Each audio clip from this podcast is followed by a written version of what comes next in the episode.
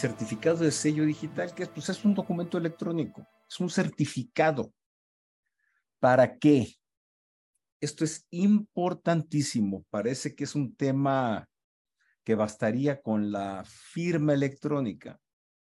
Pero este documento, una cosa es la firma electrónica, es decir, mm, como les dije, Luis Pérez de Hacha, pues su firma es 11100010101, ¿no? Qué, creativo me estoy viendo con un, eh, eh, un código binario numérico.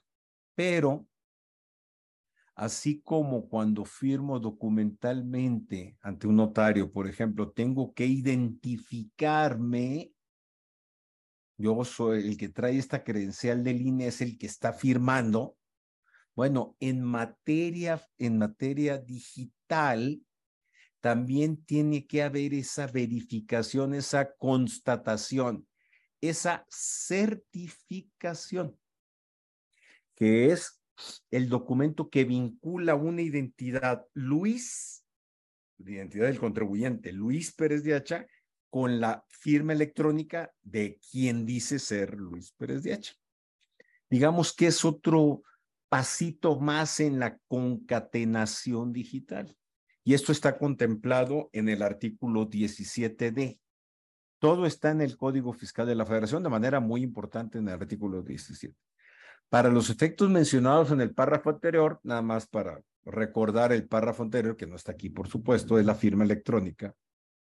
Los contribuyentes deberán contar con un certificado que confirme el vínculo entre un firmante, entendamos digital, y los datos de creación de una firma electrónica avanzada.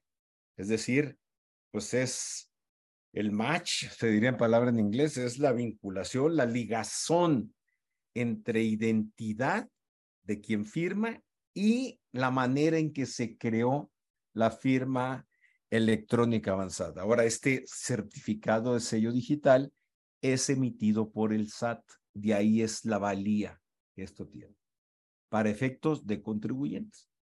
Fíjense nada más. Entonces, yo tengo firma electrónica, certificado de sello digital. Y este certificado de sello digital lo voy a utilizar, entre otras cosas, para emitir mis, mis, comprobantes fiscales digitales por internet.